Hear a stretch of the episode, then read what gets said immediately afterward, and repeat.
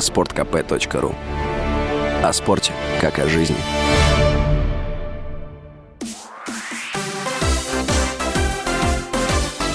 Новости спорта.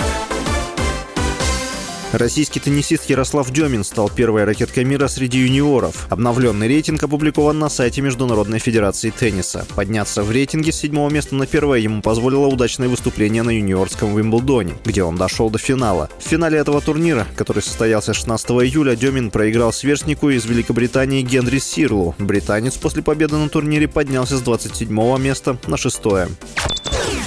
Украинская ассоциация футбола вновь потребовала исключить Российский футбольный союз из состава Международной федерации футбола и Союза европейских футбольных ассоциаций. Украинская сторона оказалась недовольна интеграцией футбольных клубов из Крыма в регулярные национальные чемпионаты России. В начале июня стало известно, что Севастополь и Ялтинский Рубин получили лицензии для участия во второй лиге в следующем сезоне. 16 июля команды провели первые матчи в третьем по силе российском дивизионе.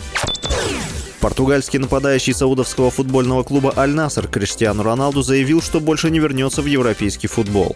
По его словам, дверь полностью закрыта. Роналду отметил, что европейский футбол сильно потерял в качестве. Роналду стал игроком «Аль-Насра» 2 января после ухода из английского «Манчестер Юнайтед». По контракту с клубом он получает 200 миллионов евро в год. С вами был Василий Воронин. Больше спортивных новостей читайте на сайте sportkp.ru Новости спорта.